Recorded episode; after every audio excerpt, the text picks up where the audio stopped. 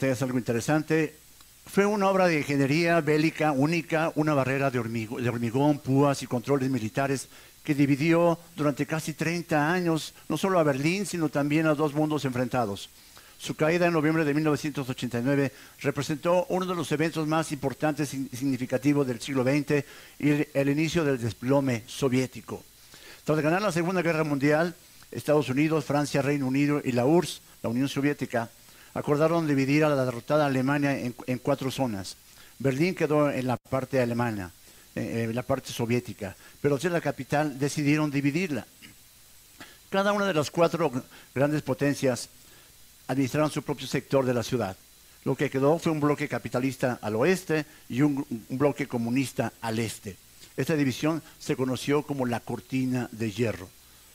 Al, al decir de, del, del líder de Inglaterra, ¿cómo se llamaba?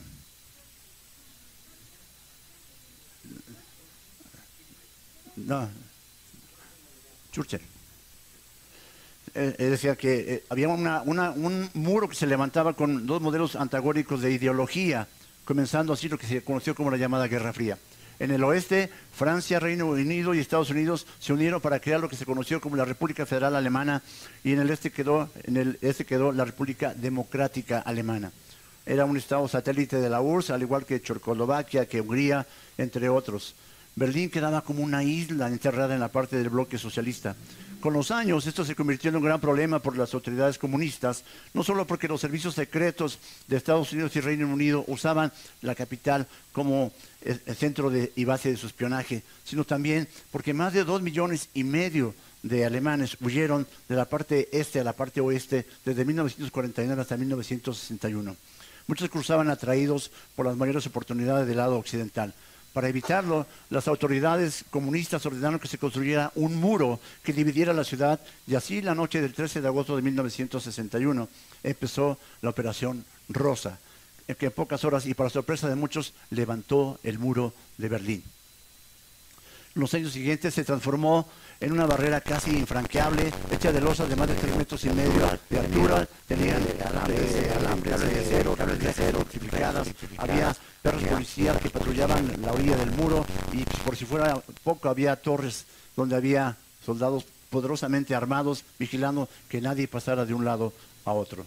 El muro se extendía por 155 kilómetros y rodeaba todo Berlín occidental. Como consecuencia, separó familias, seres queridos durante casi 30 años, algo que fue traumático para las generaciones de Alemania.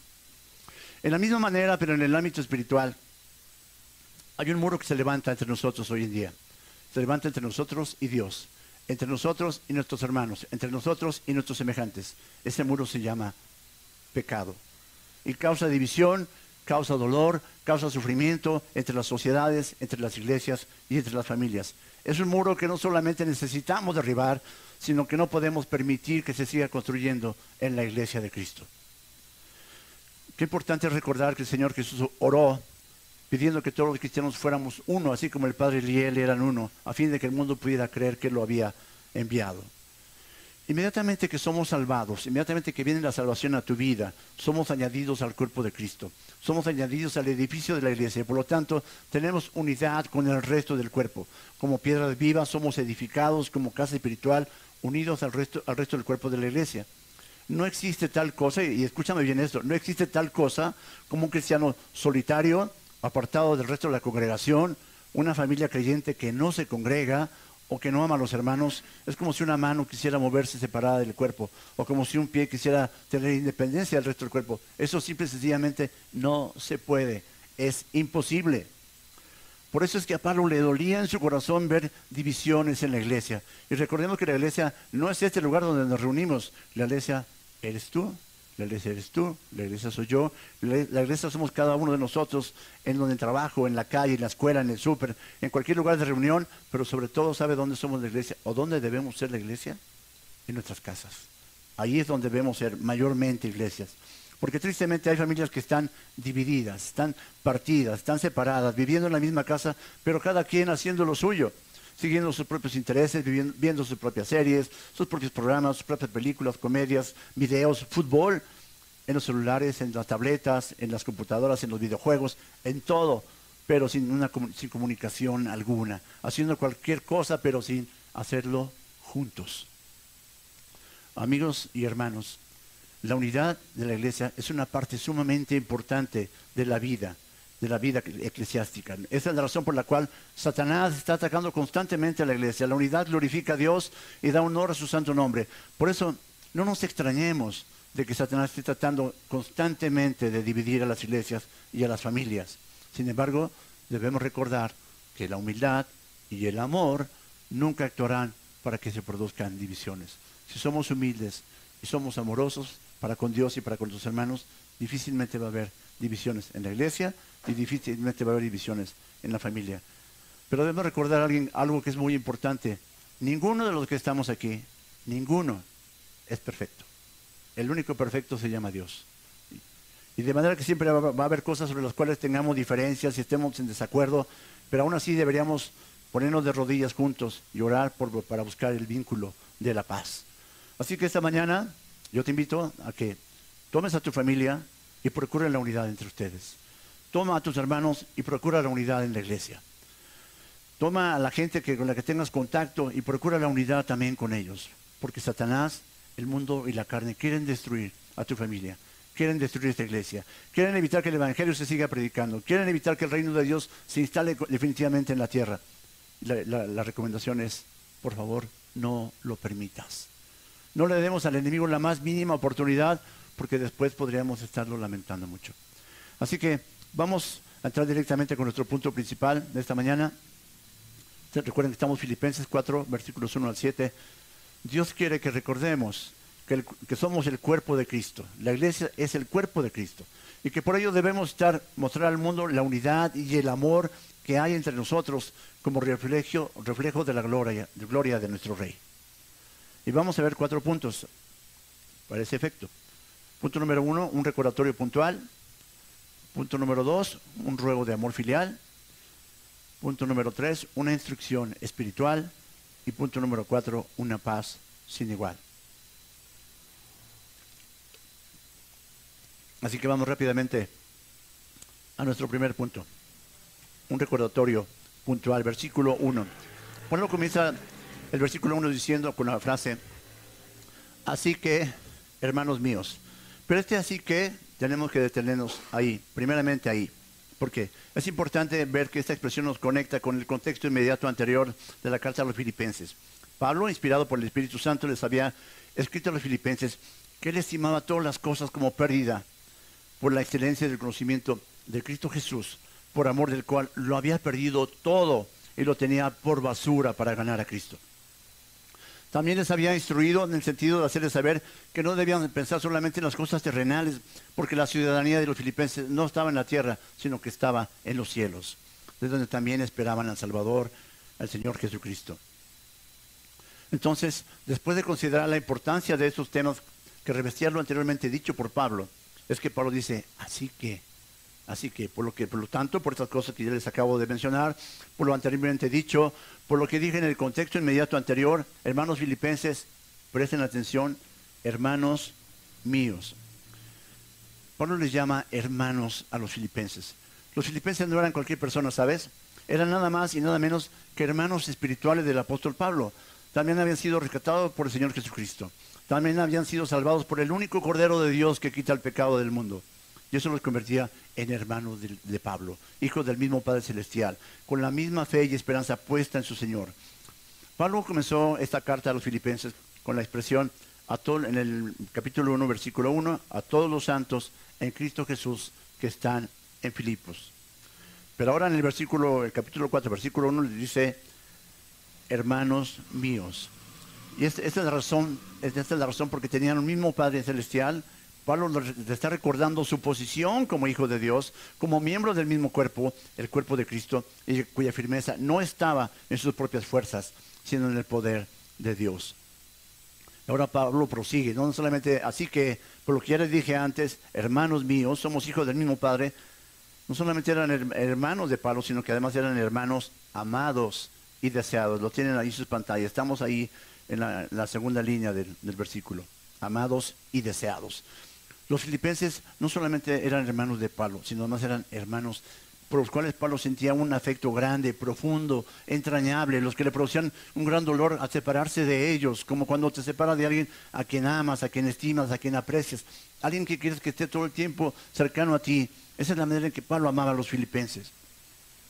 Y sabes una cosa, esa es la manera en que deberíamos estar amando a nuestros hermanos en la fe, al prójimo y por sobre todas las cosas, amando a nuestras familias y a nuestro maravilloso y grandísimo Dios. Y muchas veces pasa, hermanos y amigos, que, que sí amamos, pero la verdad es que no amamos con esa intensidad, no amamos con esa profundidad, no amamos con ese gozo puesto en nuestro corazón. Pero el apóstol Pablo estaba diciendo, así que hermanos míos, amados y deseados, y sigue diciendo, gozo y corona mía. El gozo de Pablo no provenía de él mismo, el gozo de Pablo provenía de Dios. Él ya le había dicho a los filipenses en capítulos anteriores que el, fruto del Espíritu, su manifestación de gozo, lo tenía él porque él había visto al nacer a los filipenses espiritualmente, los había visto crecer, los había visto cómo eran unánimes en la, en la compartir el Evangelio, el Evangelio que le había sido confiado, pero al mismo tiempo se gozaba en todo ese crecimiento que él veía en la iglesia de Filipos. A pesar de que Pablo escribió esta carta desde la cárcel, su gozo no dependía de las circunstancias que estaba viviendo, sino de su comunión plena, constante, permanente y firme con su Señor y de la comunión que los filipenses tenían con el Evangelio desde el primer día que lo habían aceptado hasta el día en que Pablo les está escribiendo esta carta. Los filipenses eran la corona de Pablo. Eran la prueba de que sus esfuerzos no habían sido en vano, era la prueba de que sus esfuerzos habían rendido fruto, era la prueba de que todo lo que había hecho a favor de ellos no había sido tirado a la basura. Yo no sé si pasa contigo, pero seguramente algún día has invitado a alguien a la iglesia, alguien que nunca ha escuchado de Dios. Y un día lo invitas y llega, y empieza a llegar, y empieza a escuchar, y empieza a saber que su vida se transforma, y empieza a saber que empieza a ver frutos, y te goza grandemente de eso. No porque tú lo hayas hecho, sino porque lo está haciendo Dios. Pero hay una parte que nosotros tenemos que hacer. Entonces tenemos que poner esa parte de invitar a la gente a venir, de escuchar y sobre todo de darle un testimonio correcto acerca de nuestras vidas. Sigue diciendo el apóstol Pablo, así que hermanos míos, amados y deseados, goza y corona mía, estad así firmes en el Señor, amados. Después de recordarles a los filipenses que estaban en su, donde estaba su verdadera ciudadanía, no en la tierra, sino en el cielo, y la esperanza que tenían de ser transformados a la semejanza del cuerpo de la gloria de Dios, ahora les recuerda su posición en Cristo y los insta a estar firmes. Esto es como un soldado que cumple firmemente con su deber en el puesto asignado, como un soldado que obedece una orden dada por sus superiores, un soldado que no se mueve de su lugar, pase lo que pase, pero al mismo tiempo les recuerda que esa clase de firmeza en la iglesia solamente se puede obtener a través de una verdadera comunión con Dios, con Cristo y con su iglesia. Está así firmes en quién? ¿En ellos mismos? ¿Qué dice el texto? ¿Están así firmes en quién? En el Señor. No hay otra forma. Si tú quieres tener firmeza espiritual separado de Dios, déjame decirte desde ahora, no se puede. Si tú quieres tener firmeza espiritual sin estar orando a Dios constantemente, déjame decirte una cosa, no se puede. Si tú quieres tener firmeza espiritual sin estar congregándote en la iglesia, sin amar a tus hermanos, déjame decirte una cosa, no se puede.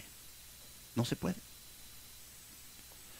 No vas a poder hacerlo sin una verdadera comunión con Dios sino un constante alimento de su palabra, sino un constante arrodillarte a Él en oración, sin un genuino deseo de servirle y obedecerle, sin ser, un hacedor de su palabra.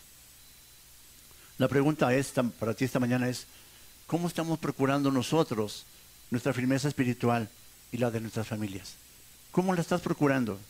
¿Tenemos una vida de oración constante a Dios? ¿Estamos haciendo iglesia en casa? ¿Estamos siendo iglesia en casa? ¿Estamos deleitándonos en la palabra de Dios o nos parece una carga? ¿Realmente estamos obedeciendo a Dios? ¿Le estamos buscando constantemente? Son preguntas que tenemos que hacernos frecuentemente, ¿sabes? Porque hay un riesgo si no hacemos esto. La iglesia no es aquí ni los domingos. Venimos y nos reunimos como iglesia los domingos. Venimos y aprendemos y, reforzamos lo que aprendemos. Pero el trabajo fuerte está en, tu familia, está en tu casa, está en la semana, está mostrando ejemplo, está abriendo la Biblia con los tuyos, está compartiendo, está acercándonos, está pensando y preocupándonos unos por otros, interesándonos unos por otros. No hay otra forma. Si tú piensas que la iglesia solamente es venir los domingos y crees que con 45 minutos es suficiente para resistir un mundo que es completamente anti Dios, estás equivocado. Estás muy equivocado. La iglesia es mayormente en casa con los tuyos, todos los días. Todos los días nos alimentamos, ¿cierto? ¿Alguien nos alimenta aquí todos los días? No escucho. Todos nos alimentamos todos los días. Si tú no tomas agua, si tú no tomas alimento, te vas a debilitar o te vas a enfermar. Seguro. Pero si tú te alimentas todos los días, ¿qué crees? Vas a estar sano y vas a estar fuerte. Es lo mismo en el ámbito espiritual. Necesitamos estar alimentándonos todos los días, alimentando los nuestros. Si alguien no quiere hacerlo, motivémoslo a hacerlo. Seamos ejemplo para que lo haga. Motivémoslo a que esté creciendo y buscando la cercanía de Dios. Eso nos lleva a nuestro segundo punto de esta mañana. Ya vimos, ya vimos que, hay este, el punto número uno, el punto número dos es un ruego de amor filial. Vamos a estar en los versículos 2 y 3. Un ruego de amor filial. Después de hacerles reflexionar sobre esto, ahora Pablo ya les hizo reflexionar acerca de esto, que su firmeza debe estar en el Señor, a los filipenses. Ahora Pablo expresa un ruego basado en el gran amor que él sentía y tenía por los filipenses. Ruego a Evodia y a Sintique que sean de un mismo sentir en el Señor. Ya Pablo en el capítulo 1, versículos 8 al 11 de esta carta les había dicho a los filipenses, porque Dios me es testigo de cómo os amo a todos vosotros con el entrañable amor de Jesucristo. Y esto pido en oración, que vuestro amor abunde aún más y más en ciencia y en todo conocimiento, para que aprobéis lo mejor, a fin de que seáis sinceros e irreprensibles para el día de Cristo, llenos de frutos de justicia que son por medio de Jesucristo, para gloria y alabanza de Dios. Que vuestro amor abunde aún más y más que sean llenos de fruto de justicia para gloria y alabanza de Dios. Pero ¿qué está pasando aquí? O sea, si Pablo había estado orando por eso, ¿por qué está haciendo el ruego que estamos analizando ahorita en el capítulo 4, versículo 2? ¿Por qué le está diciendo a Evodia y a que sean del mismo sentir? La razón es simple. La razón es triste, pero simple. Porque Evodia y Sintique eran pecadoras, igual que tú, igual que yo porque todos somos pecadores. Porque la iglesia es un hospital donde todos llegamos infectados por el pecado. Necesitamos con urgencia al médico de médicos que nos atienda. No somos perfectos, estamos muy lejos de serlo. Porque tenemos un corazón que es engañoso y es perverso. Porque tenemos un corazón que está deseoso de hacer su propia voluntad y que se revela contra la voluntad y la ley de Dios. Eso era lo que estaba pasando con Evodia y Sintique. Eso mismo es lo que puede estar pasando con cada uno de nosotros no solamente en el lugar donde nos reunimos como iglesia, sino que de manera más encubierta también puede estar pasando en nuestros hogares. La iglesia de los filipenses era lo que nosotros podríamos llamar una iglesia modelo, una iglesia que tenía comunión en el Evangelio, era una iglesia obediente, una iglesia generosa, dadivosa, era una iglesia que había estado ministrando las necesidades de Pablo aún en la prisión, una iglesia que a diferencia de la de Corintio no tenía pecados tan evidentes ni tan escandalosos, y sin embargo era una iglesia que necesitaba tanto de Cristo como tú y como yo. Emodia y Cintia, que eran mujeres y miembros sobresalientes de la iglesia de Filipos, pudieron haber estado en el grupo de mujeres que se reunieron por primera vez en Filipos cuando Pablo fue a predicar el Evangelio allá, y todo parece indicar que encabezaban dos facciones opuestas, una con la otra, con mucha probabilidad surgida de un conflicto personal entre ellas, que habían dejado de lado al Señor y habían tomado sus propios partidos, sus propias decisiones, sus propias motivaciones incorrectas. Y la pregunta es, ¿te suena parecido este tema a lo que pasa el día de hoy? ¿Te parece que tiene alguna relación con lo que ocurre en las iglesias el día de hoy? Y la respuesta es, lamentablemente, sí. Sí. Muy pronto te vas a dar cuenta de que en la iglesia no todo es armonía, no todo es espiritual, no todo es como Dios dice que debería de ser. Te vamos a decepcionar. Escucha esto, ¿eh? Te vamos a decepcionar te vamos a fallar. Los hermanos te van a ofender. Alguien un día no te va a saludar, te vas a molestar. Alguien un día va a hacer un comentario que no te va a agradar y te vas a enemistar con él o por ella por mucho tiempo, o quizás para siempre.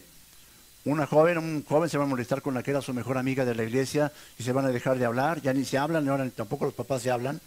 Un joven, una joven se van a molestar porque el muchacho o la muchacha que le gusta no le hizo caso.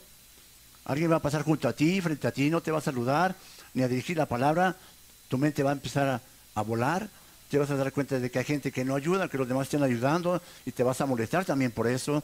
Te vas a enojar porque el pastor subió un mensaje al grupo de la iglesia y no puso a tu familiar, en, en mencionando a tu familiar en ello. ¿Y qué decir de lo que pasa, en, eh, aparte de la iglesia, lo que pasa en las familias? Es, como más sutil, eso es lo que no, se, no podemos a veces ver aquí. ¿no? las, las esposas van a acusar a los esposos de que somos más amables con, la gente de la iglesia que con nuestra esposa, con los hijos. Los, esposos van a decir que las esposas son más atentas con, con, la gente de la iglesia que con ellos. Los hijos van a acusar a los papás de que siempre se pelean cuando van los domingos porque ya se les hizo tarde y van enojados porque no se apuran. Y tantas y tantas cosas que podríamos estar citando. Todo esto produce efectos que son lamentables y destructivos en la iglesia y en las familias. Y mira como he dicho, la iglesia y las familias. Pero déjame decir una cosa, la iglesia es una institución fundada por Cristo. La iglesia es una institución que fue comprada por Cristo. Él la pagó con su sangre en la cruz. Cristo la compró a pesar de que la instituyó, a pesar de que había tanta oposición satánica cuando él llegó a la tierra. Tenemos la tendencia, lo comento porque tenemos la tendencia a pensar en la iglesia como lugar en donde nos reunimos, como algo que nos pertenece a nosotros. Voy, te invito a mi iglesia, te invito a nuestra iglesia. En un sentido es correcto, pero más correcto sería, te invito a la iglesia de Cristo donde yo me reúno. Nosotros somos la iglesia de Dios y somos la iglesia de Dios donde quiera que vayamos o donde quiera que estemos. Primera de Corintios 6, 19 al 20, el apóstol Pablo dice, ¿o ignoráis que vuestro cuerpo es templo del Espíritu Santo, el cual está en vosotros, el cual tenéis de Dios y que no sois vuestros? Porque habéis sido comprados por precio. Glorificad pues a Dios en vuestro cuerpo y en vuestro espíritu, en vuestro espíritu, los cuales son de Dios.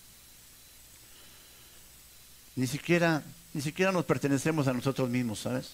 Y lo que Él demanda de cada, de cada creyente es que le demos gloria con nuestro cuerpo y con nuestro espíritu. Pero ¿cómo le vamos a dar gloria a Dios si en lugar de andar en el espíritu actuamos y reaccionamos con base en nuestra carne? ¿Cómo le vamos a dar gloria a Dios cuando estamos pensando de más? ¿Cómo se le vamos a dar gloria a Dios cuando estamos dejando que la carne gobierne nuestras decisiones. Por eso es que Pablo insta, apela, urge a estas mujeres que se pongan a cuentas. Ruego a Evodia y a Cíntica que sean del mismo sentir en el Señor. Pablo sabía del daño que puede hacer el enemigo en la iglesia de Cristo cuando un hermano, una hermana se prestan a ser instrumentos de Satanás. Que sean de un mismo sentir en ellas. ¿Cómo dice el texto? Que sean del mismo sentir en quién? en el Señor. Si Dios no está en medio de nosotros, si Dios no está entre nosotros, no vamos a poder ser de un mismo sentir. No vamos a estar unidos en espíritu, no vamos a estar enlazados en armonía, ni con la intención de cumplir un mismo propósito. Vamos a divagar, a vamos a diferir, nos vamos a distanciar, sencillamente vamos a chocar y vamos a, a provocar serias consecuencias y divisiones en el cuerpo de Cristo. Y con mucha probabilidad también en nuestras familias vamos a causar serias afectaciones con consecuencias que podemos lamentar para toda la vida. ¿Has visto un día, alguien conoces a alguien que un día dices, iba bien, iba caminando bien y llegaba a la iglesia y estaba así y de repente Satanás llegó, le tendió la trampa, se separó de la iglesia y empezó a decaer. Oye, pero si él, él iba bien, ¿qué pasó? Permitió ser instrumento de Satanás o dejó que actuaran los instrumentos de Satanás en su contra y en lugar de buscar la sabiduría de Dios, siguió sus propias decisiones y sus propias ideas. Asimismo, diciendo el apóstol Pablo, así te ruego también a ti, compañero fiel. Bueno, Pablo está em, eh, expresando un ruego con urgencia. Ya le dijo ruego a Evodia a Sintique, ahora está diciendo, te ruego también a ti, compañero fiel, porque sabe que el peligro está a la puerta. Debemos recordar que las, más, las veces las grandes divisiones en cualquier lugar, en la iglesia, en la familia o en el mundo, comienzan siempre por ser pequeñas fisuras, que si no se atienden oportunamente, crecen y se expanden con consecuencias que pueden ser desastrosas. Pablo se dirige ahora a un compañero fiel, que en la traducción en el, griego se llama un sísigo, que es probablemente uno de los ancianos de la iglesia de Filipos, alguien que tenía cierta autoridad o jerarquía que pudiera poner orden en medio del conflicto existente en el interior de la iglesia para evitar consecuencias mayores y más lamentables. La, iglesia de Filipos, a pesar de todas las cosas buenas que la ubicaban como una iglesia modelo, no dejaba también de ser el centro y el ataque del enemigo de Dios, porque Satanás nunca va a estar contento cuando alguien decide sinceramente seguir a Cristo. Cuando alguien decide sujetarse a Él, poner su fe y su confianza en Dios, vivir conforme a las normas de Dios, entonces no te extrañes Si verdaderamente tú has decidido seguir a Dios y empiezas a recibir ataques, murmuraciones, críticas, ¿no, no te pasa eso que empiezas a, te empiezan a decir, oye, pero ¿qué te dan ahí? ¿O ¿Por qué tienes que ir? te, te forzan a ir. No, yo voy porque quiero ir. Eh, empiezan a murmurar, empiezan a no invitarte, empiezan a relegarte, pero todo vale la pena porque lo hacemos por la causa de Cristo. El apóstol Pedro, eh, en primera de Pedro 5.8, nos da una advertencia importante. Sed sobrios y velad, porque vuestro adversario el diablo, como, león rugiente, anda alrededor buscando a quien devorar. Así que no le demos la más mínima oportunidad al enemigo, porque estábamos viendo lo que estaba pasando con Evodia y Cintia, que ellos dejaron de lado a Dios y tomaron sus propias decisiones, y es por eso estaban pasando estas cosas. Y, sigue diciendo el apóstol Pablo, que ayudes a estas que combatieron juntamente conmigo en el Evangelio. El ruego de Pablo y la urgencia con que lo hace está cimentado en el amor, el gran amor que él tenía por esta iglesia y por esas mujeres que en su momento habían sido instrumentos para expandir el mensaje del Evangelio en la ciudad de Filipos que habían luchado lado a lado con el apóstol Pablo para el establecimiento de esta iglesia en una ciudad donde la menor parte de la población era judía. Y, sigue diciendo el apóstol Pablo, con Clemente también y los demás colaboradores míos cuyos nombres están en el libro de la vida. No se sabe mucho acerca de quién era Clemente, es la única mención que se hace en la Biblia acerca de él. Sin embargo, se menciona también que había más colaboradores de Pablo. Y hace una mención que es sumamente formidable y por favor quiero que pongas atención en esto colaboradores cuyos nombres están ¿dónde? En el libro de la vida. Wow. En la eternidad pasada, Dios registró el nombre de cada uno de sus elegidos en el libro que los identifica como herederos de la vida eterna. En Lucas 10:20, el Señor Jesucristo le dijo a los 70 discípulos que había enviado a predicar el Evangelio, no os regocijéis de que los espíritus se os sujetan, sino regocijaos de que vuestros nombres están escritos en los cielos el apóstol Pablo hace mención de la eternidad que les aguarda al lado de Dios a todos esos hombres y mujeres cuyo trabajo en el Señor nunca va a ser en vano. Pero al mismo tiempo, el hecho de hacerles recordar su filiación como hijos de Dios, tener la intención de hacerles volver en sí y darse cuenta de que estaban actuando de una manera que no solamente deshonraba a Dios, sino que tenía efectos nocivos y preocupantes para la congregación. Si hay algo que hablar, hablemoslo. Si hay algo que arreglar, arreglémoslo. Si hay algo que perdonar, perdonémoslo. Pero no lo dejes así, porque estaríamos dando lugar al diablo. Si alguien pasa junto a ti y no te saludó, no pienses mal de él. Puede ser que vaya distraído, abstraído en sus pensamientos, en sus preocupaciones, o viene llegando con una, una apuración. Mejor acércate a él y salúdalo tú. Si alguien hace un gesto incorrecto cuando tú pasas, no pienses que lo está haciendo por ti. A lo mejor está pensando en otra situación completamente diferente. Tenemos que ser muy maduros en ese sentido antes de que se creen fisuras que el día de mañana se puedan convertir en socavones. Esto nos lleva a nuestro tercer punto de esta mañana, tercer punto de esta mañana, una instrucción espiritual. Ya nos dijo ah, el apóstol Pablo, le dijo a los filipenses que estén firmes en el Señor, y le dijo que ruega a Evodia y a Cinti que, sean los mismos sentir en el Señor, y que eh, Clemente y y los demás colaboradores les ayuden a, poner orden en la iglesia. Y ahora nos dice en el versículo 4 6, regocijaos en el Señor siempre, siempre. Otra vez digo, otra vez digo, regocijaos, regocijaos. Y quiero que leas conmigo, regocijaos en el Señor. ¿Cuándo? Siempre. Otra vez digo, regocijaos. No nos regocijemos en cualquier momento, no nos regocijemos en un momento corto, siempre. La unión con Dios el que hayamos sido elegidos por Dios, el que hayamos sido acogidos por Dios en el seno de su familia, nos debe llenar de regocijo. Si esto no te llena de regocijo, yo no sé qué te puede llenar de regocijo. La verdad es que somos privilegiados de poder estar hoy aquí. podríamos estar en cualquier lado, ¿sabes?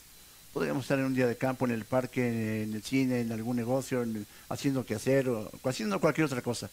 Pero Dios decidió que hoy estuviéramos aquí. Y eso nos debe llenar de regocijo. Y nuestro regocijo es para siempre, para siempre.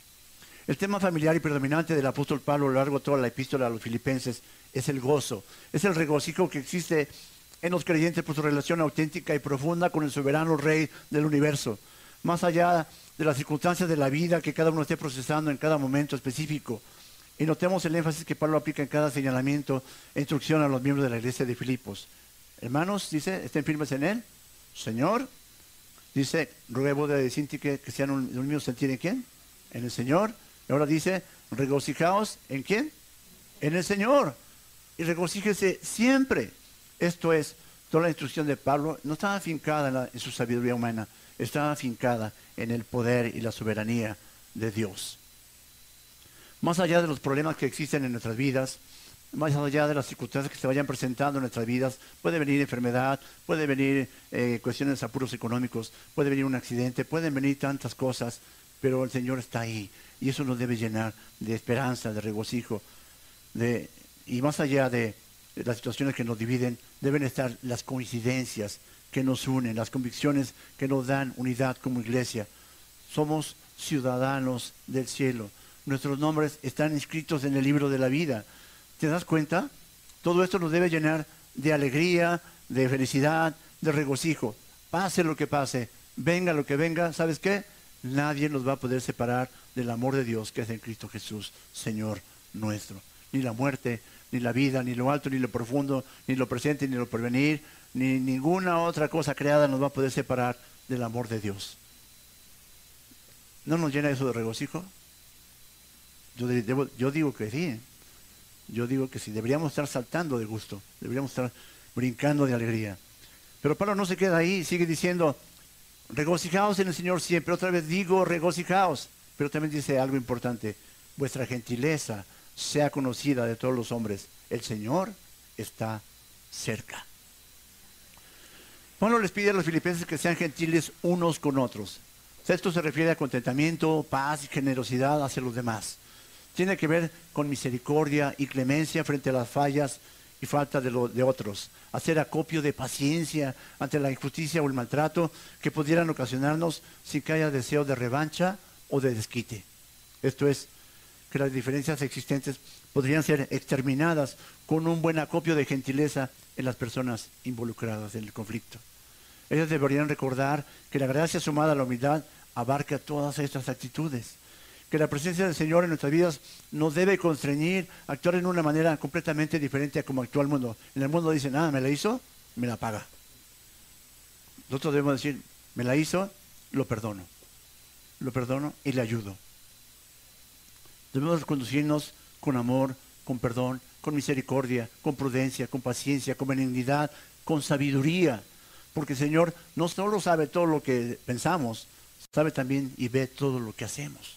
Y sabe también por qué lo hacemos. Un mandam- un mandamiento importante que Evodia y Cinti que pasaron totalmente por alto y que nosotros también pasamos muchas veces por alto, se halla en la misma carta a los filipenses en el capítulo 2, versículos 3 y 4. Y pongamos mucha atención en esto. Nada hagáis por contienda o por vanagloria. Antes bien, con humildad, estimando a cada uno a los demás como superiores a él mismo.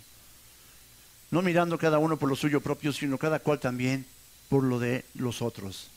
Y si eso no bastara, enseguida el apóstol Pablo en la misma carta a los filipenses nos dice, haya pues en vosotros ese sentir que hubo también en Cristo Jesús, el cual siendo en forma de Dios, no estimó el ser igual a Dios como cosa que aferrarse, sino que se despojó a sí mismo, tomando forma de siervo, haciéndose semejante a los hombres, viniendo a ser obediente hasta la muerte y muerte de cruz. ¿Sabes por qué lo hizo el Señor? Por una sencilla razón, porque nos amó lo suficiente para venir al mundo despojarse de su, rein- de su reinado, venir a nacer en un pesebre en la manera más humilde, venir a, vivir, a nacer con una familia humilde, venir a, vivir de una manera humilde, pero, que, pero muy amorosa, muy cautivadora, que nadie, no ha visto ningún no personaje en la historia que haya hecho lo que él, lo que él hizo por nosotros. Esto debiera ser suficiente para apagar cualquier intento de conflicto, de soberbia en la iglesia de los filipenses. Y debería ser suficiente también para evitar cualquier situación de conflicto en las iglesias del día de hoy. Pero lamentablemente esto no es así. Y esto se debe a una simple y sencilla razón. Tenemos un corazón, ya lo veíamos hace, creo que hace tres semanas con el pastor Josué, que es engañoso, malvado, arrogante, perverso. Y la Biblia dice que es perverso más que todas las cosas. Y las más de las veces le hacemos más caso a ese corazón perverso que a los mandatos y estatutos de Dios. A veces reaccionamos, no, me dijo algo mi esposo que me molestó, yo le voy a contestar igual, o lo voy a ignorar, o yo, mi esposa me dijo esto, mis hijos hicieron esto, no se merecen que, que yo los castigue de esta forma. No, no, el hermano me hizo esto y me hizo un gesto que no me agradó. No, no se trata de eso, se trata de que pongamos en, práctica lo que aprendemos aquí. En Romanos 12, 21, el mismo apóstol Pablo escribió, no seas vencido de lo malo, sino vence con el bien el mal. Cuando alguien haga algo malo en contra de ti, no le devuelvas mal por mal, devuélvele bien. Y un día vas a ver los frutos que Dios puede producir en esa vida cuando tú actúas de una manera correcta.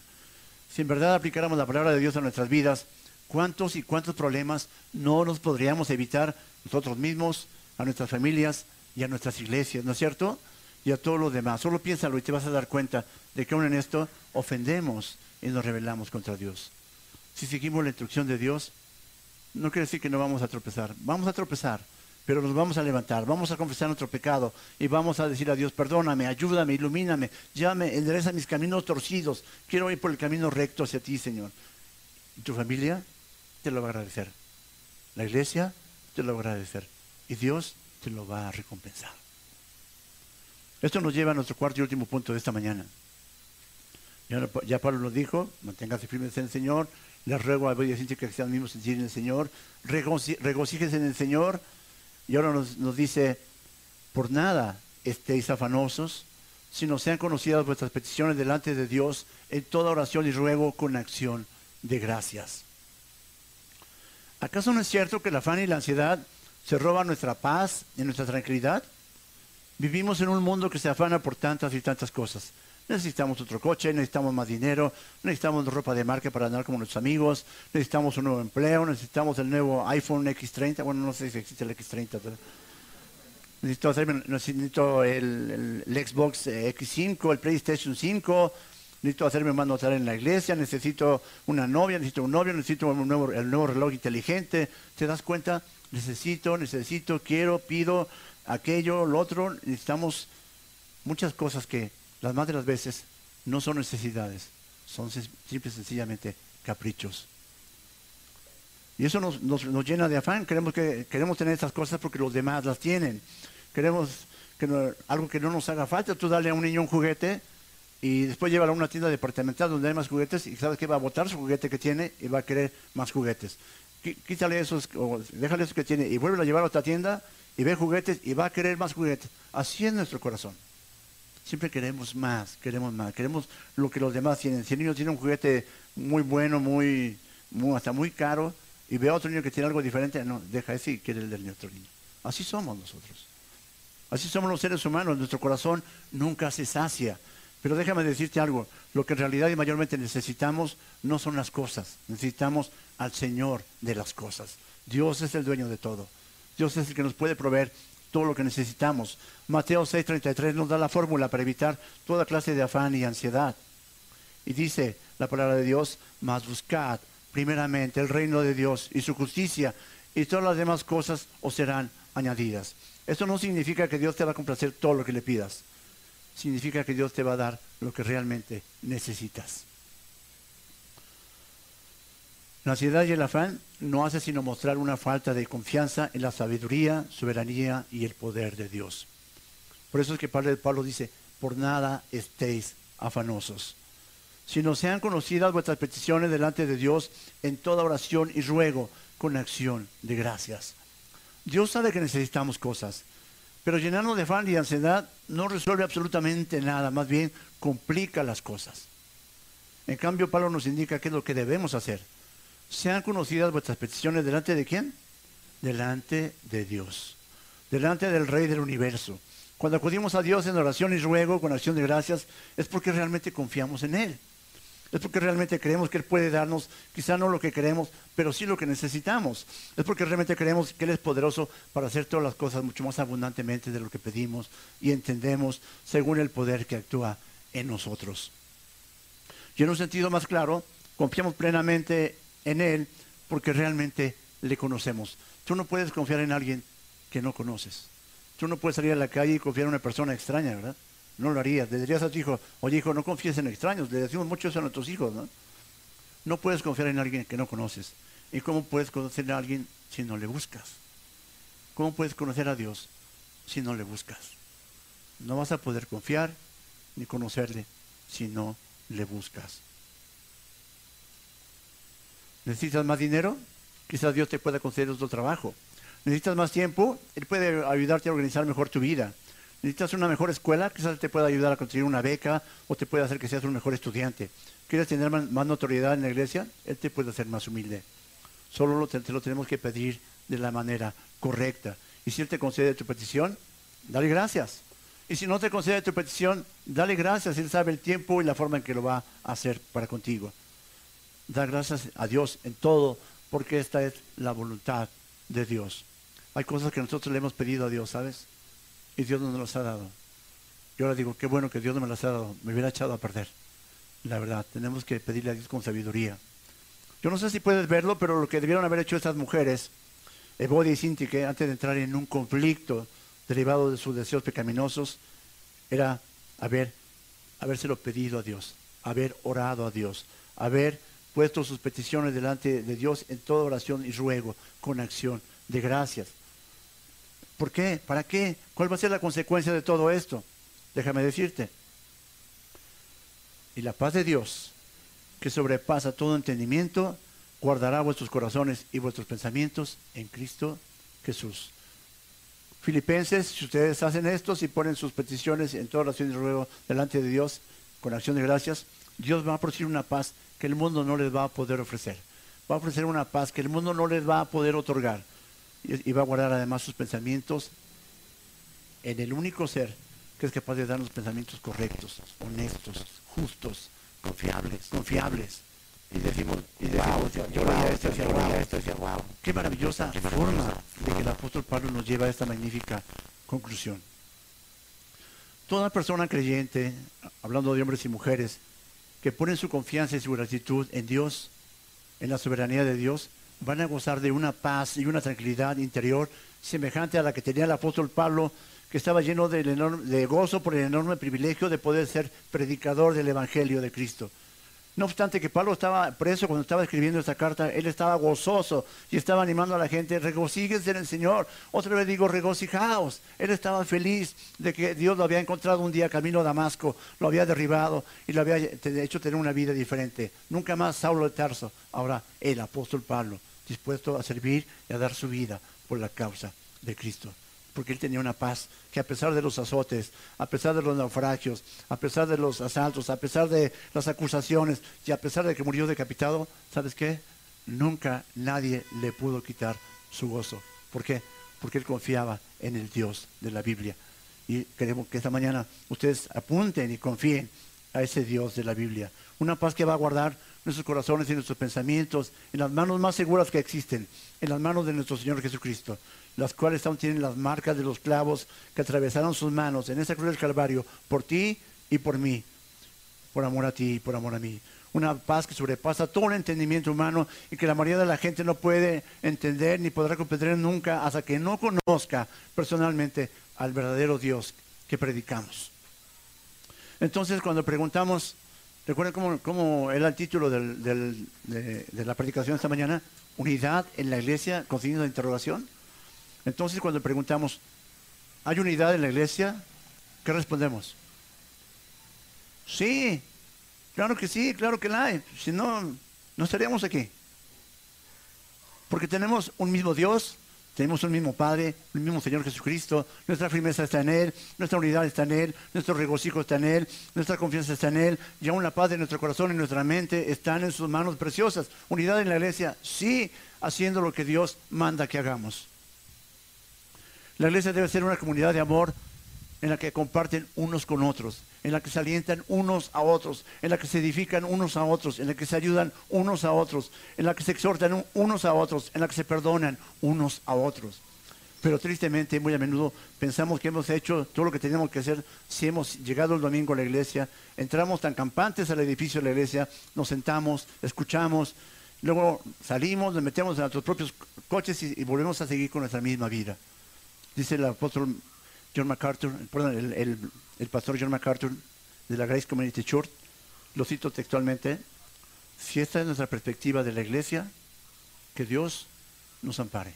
Esto es, tú no puedes llegar a la iglesia, venir, sentarte y escuchar, aprender de Dios y salirte igual y volver a tu, a tu vida de, de siempre. No puedes. ¿Por qué? Yo no le puedo pedir a mi pie derecho que camine separado de mi pie izquierdo. No le puedo pedir a mis manos que se separen de mi cuerpo mientras yo avanzo o mientras yo me detengo. No le puedo pedir a mi estómago que se aparte en lo que el cuerpo hace las demás funciones. No se puede. Somos un solo cuerpo, ¿sabes? El cuerpo es una unidad. El cuerpo camina juntos. Somos el cuerpo de Cristo y Cristo es nuestra cabeza. La cabeza y el cuerpo están perfectamente unidos.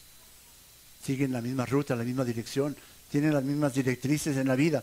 Entonces, no hay cosa, es lamentable ver que llegamos y llegamos y no ponemos en práctica lo que aprendemos. ¿Por qué? Porque estamos muy enfocados en nosotros mismos y no estamos haciendo caso a la instrucción de Dios. El, pastor John MacArthur dice, si esta es nuestra perspectiva de la iglesia, que Dios nos ampare, que Dios nos ayude. El Señor Jesucristo, en primera de Juan, el apóstol Juan decía, si no amas a tu hermano al que ves, ¿cómo puedes decir que amas a Dios a que no ves? Y si ves a tu hermano tener necesidad y cierras contra él tu corazón, ¿cómo mora el amor de Dios en ti? Pero ¿cómo vas a ver que tu hermano tiene necesidad si ni siquiera te has interesado por conocer el nombre de tu hermano? Pero ¿cómo vas a ver que tu hermano tiene una aflicción o que a lo mejor está contento por algún evento y que puedes estar hablando por él aún en eso si no hay acercamiento entre unos y otros? Acabamos de ver ruego, evodio de Yacíntica que sean del mismo sentir en el Señor. Regocijados en quién? En el Señor. Que estén firmes en quién? En el Señor. Así que iglesia, esta mañana yo te invito a que estemos haciendo las cosas que son agradables delante de Dios, que haya unidad, que la gente pueda ver unidad en la iglesia. Y la unidad solamente nace cuando hay un amor verdadero sentimos por Dios y, y hacia los hermanos. El que ama a Dios, ame también a su hermano. Es la instrucción de Dios en primera de Juan. Así que, ¿cómo podemos concluir este, este, sermón esta mañana? Bueno, Dios quiere que recordemos que somos el cuerpo de Cristo y que por ello debemos mostrar al mundo la unidad y el amor que hay entre nosotros como reflejo de la gloria. ¿De quién? De nuestro Rey. Esto no quiere decir que en la iglesia no va a haber problemas y que todo va a ser perfecto y color de rosa, pero sí quiere decir que debemos prestar atención a la palabra de Dios, a los mandamientos y estatutos de Dios, que debemos tener un corazón de obediencia y de sumisión a Dios, que debemos estar firmes, unidos, gozosos, llevando nuestras oraciones y nuestras peticiones delante de Dios, sea cual fuera la respuesta, debemos darle gracias, porque Dios nunca se equivoca, porque su voluntad siempre es agradable y es perfecta. Eso lo, lo sabemos porque lo hemos conocido y hemos puesto nuestra confianza en nuestra fe en Él. Si tú no lo has conocido, si tú no tienes esa confianza en Él, te suplico, te pido que vayas a las escrituras, que las abras, que descubras al Dios de Pablo, que descubras al Dios de Ebode y de Sintique, que descubras al Dios de gracia abundante y que descubras al Dios de todos aquellos cuyos nombres están escritos en el libro de la vida. Así que te animo, te animo, seamos una iglesia unida, una iglesia que se interesa unos por otros, una iglesia que se acerca unos con otros. De verdad, te invito, un día, un día haz este pequeño ejercicio. Acércate con el de la fila de junto. Pregúntale su nombre. Pregúntale cómo se llama, de dónde viene. Acércate, no, no necesariamente con los que tú vienes, con otros. Y te vas a dar cuenta que hay un panorama inmenso, muchas oraciones que tenemos que hacer, mucha ayuda que podemos dar, mucho amor que tenemos que entregar y nos lo estamos reservando, cada uno de nosotros. Vamos a orar, vamos a orar.